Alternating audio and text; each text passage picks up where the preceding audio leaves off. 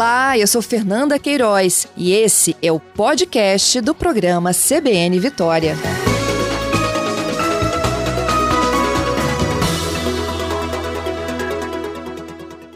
Vamos falar sobre o censo. O Censo Demográfico 2022 está na reta final.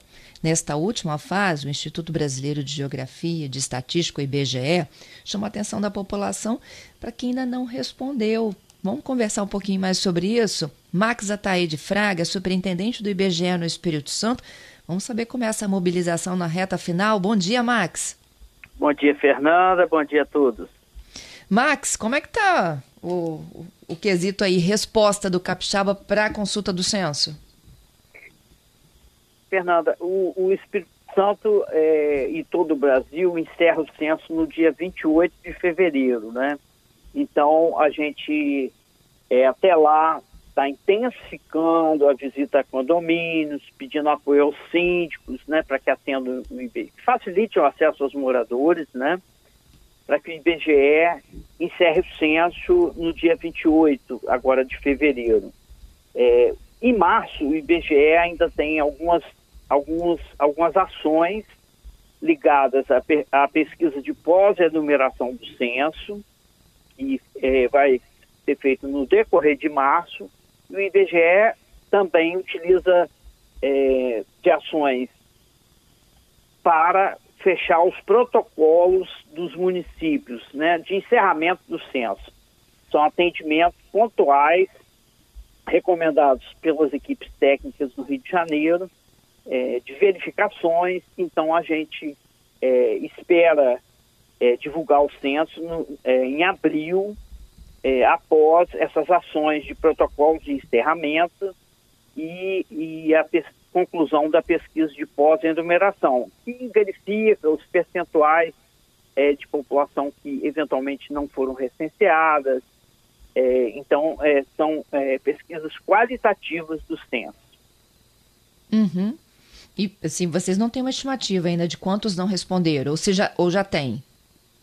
Não, o, o, o percentual de, de recusa é, é, relativamente baixo, abaixo de, até do Sudeste, fica menos de 2%, né?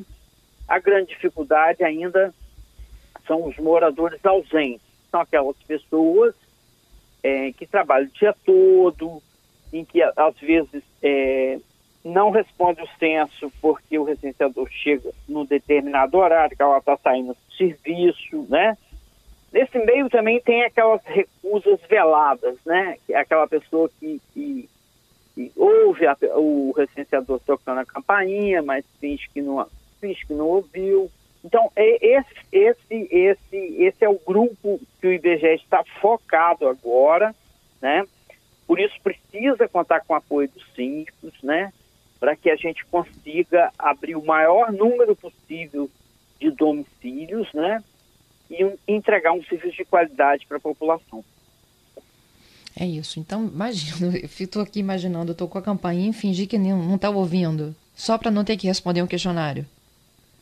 É, é uma, uma, às vezes uma falta de consciência cívica, né? Porque atender o, o, o, o recenseamento é fundamental para que a gente tenha um, uma radiografia perfeita do país, quais são as suas demandas na área de educação, de saúde, os investimentos públicos, os recursos públicos são muito limitados, né? Isso, isso permite que a administração é, aplique os dinheiros corretamente, é na instalação de uma creche, é na, na instalação de um centro de terceira idade, é na instalação de, de um colégio, né?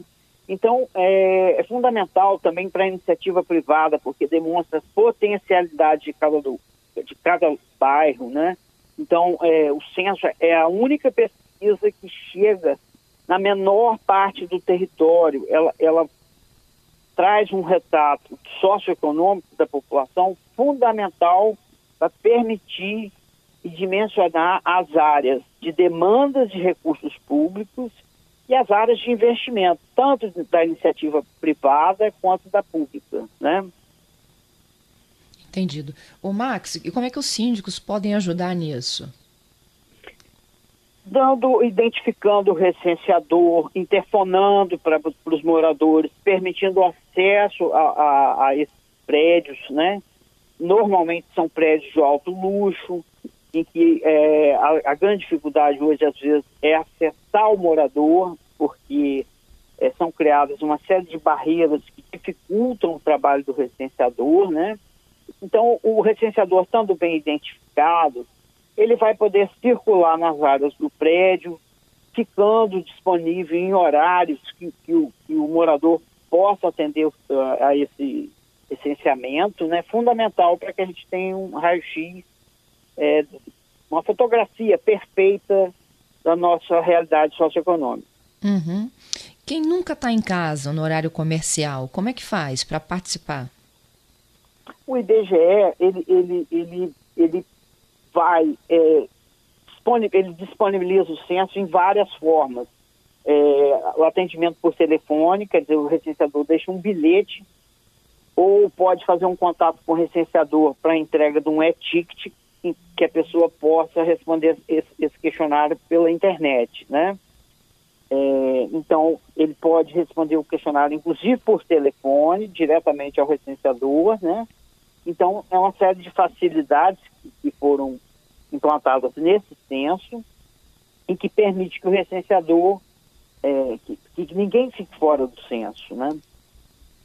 A grande dificuldade é para condomínios onde não tem porteiro, onde tudo é eletrônico. Como é que a pessoa deixa esse tipo de recado para o recenseador?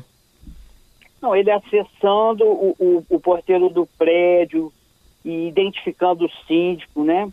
Ele, ele automaticamente vai é, permitir um contato pessoal com esse síndico é, para que ele faça abordagem aos moradores, né?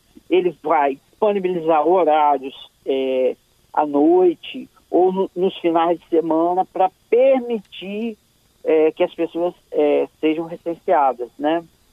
Lembrando que, que a, responder ao censo, toda pessoa física ou jurídica é obrigado por lei a prestar informação para o IBGE. Então, o uhum. síndico que estiver obstaculando esse tipo de serviço é, pode incorrer em, em multa e, e ficar em, em, situação muito difícil. O IBGE está autorizado, inclusive, a chamar a polícia para esse caso.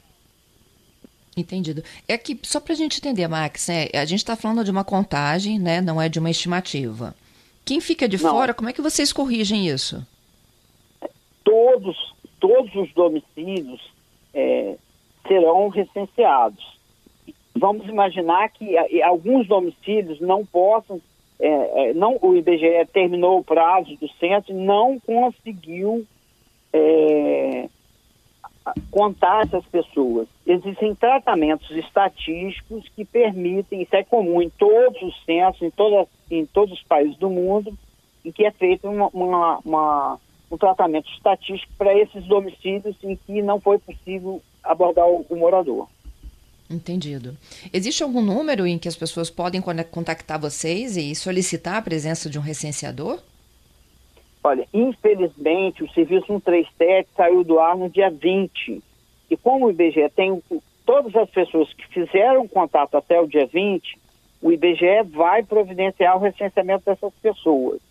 Agora, esse serviço foi suspenso, tendo em vista que o prazo de 28 é, de fevereiro foi estabelecido pela direção do IBGE, porque o censo está se alongando demais, ele começou em agosto, e a gente é, precisa encerrar essa operação, porque quanto mais ela se distancia da base, é, mais dificuldades para tratamento dos dados a gente vai encontrando.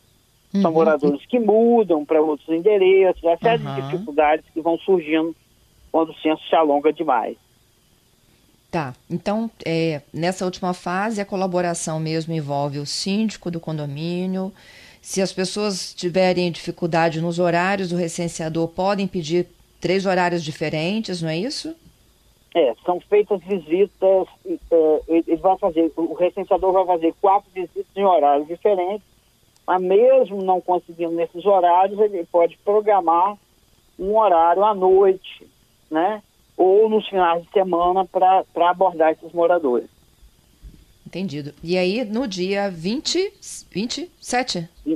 não, 28 de fevereiro, o IBGE encerra a coleta do censo. É, no mês de março vai ser feito um trabalho para atendimento protocolar de fechamento dos municípios, né? Que seria uma, uma, uma crítica que, que é feita. E pontualmente alguns domicílios podem ser visitados para sanar algumas dúvidas, né? Sobre o preenchimento dos questionários, né? Tá certo, então.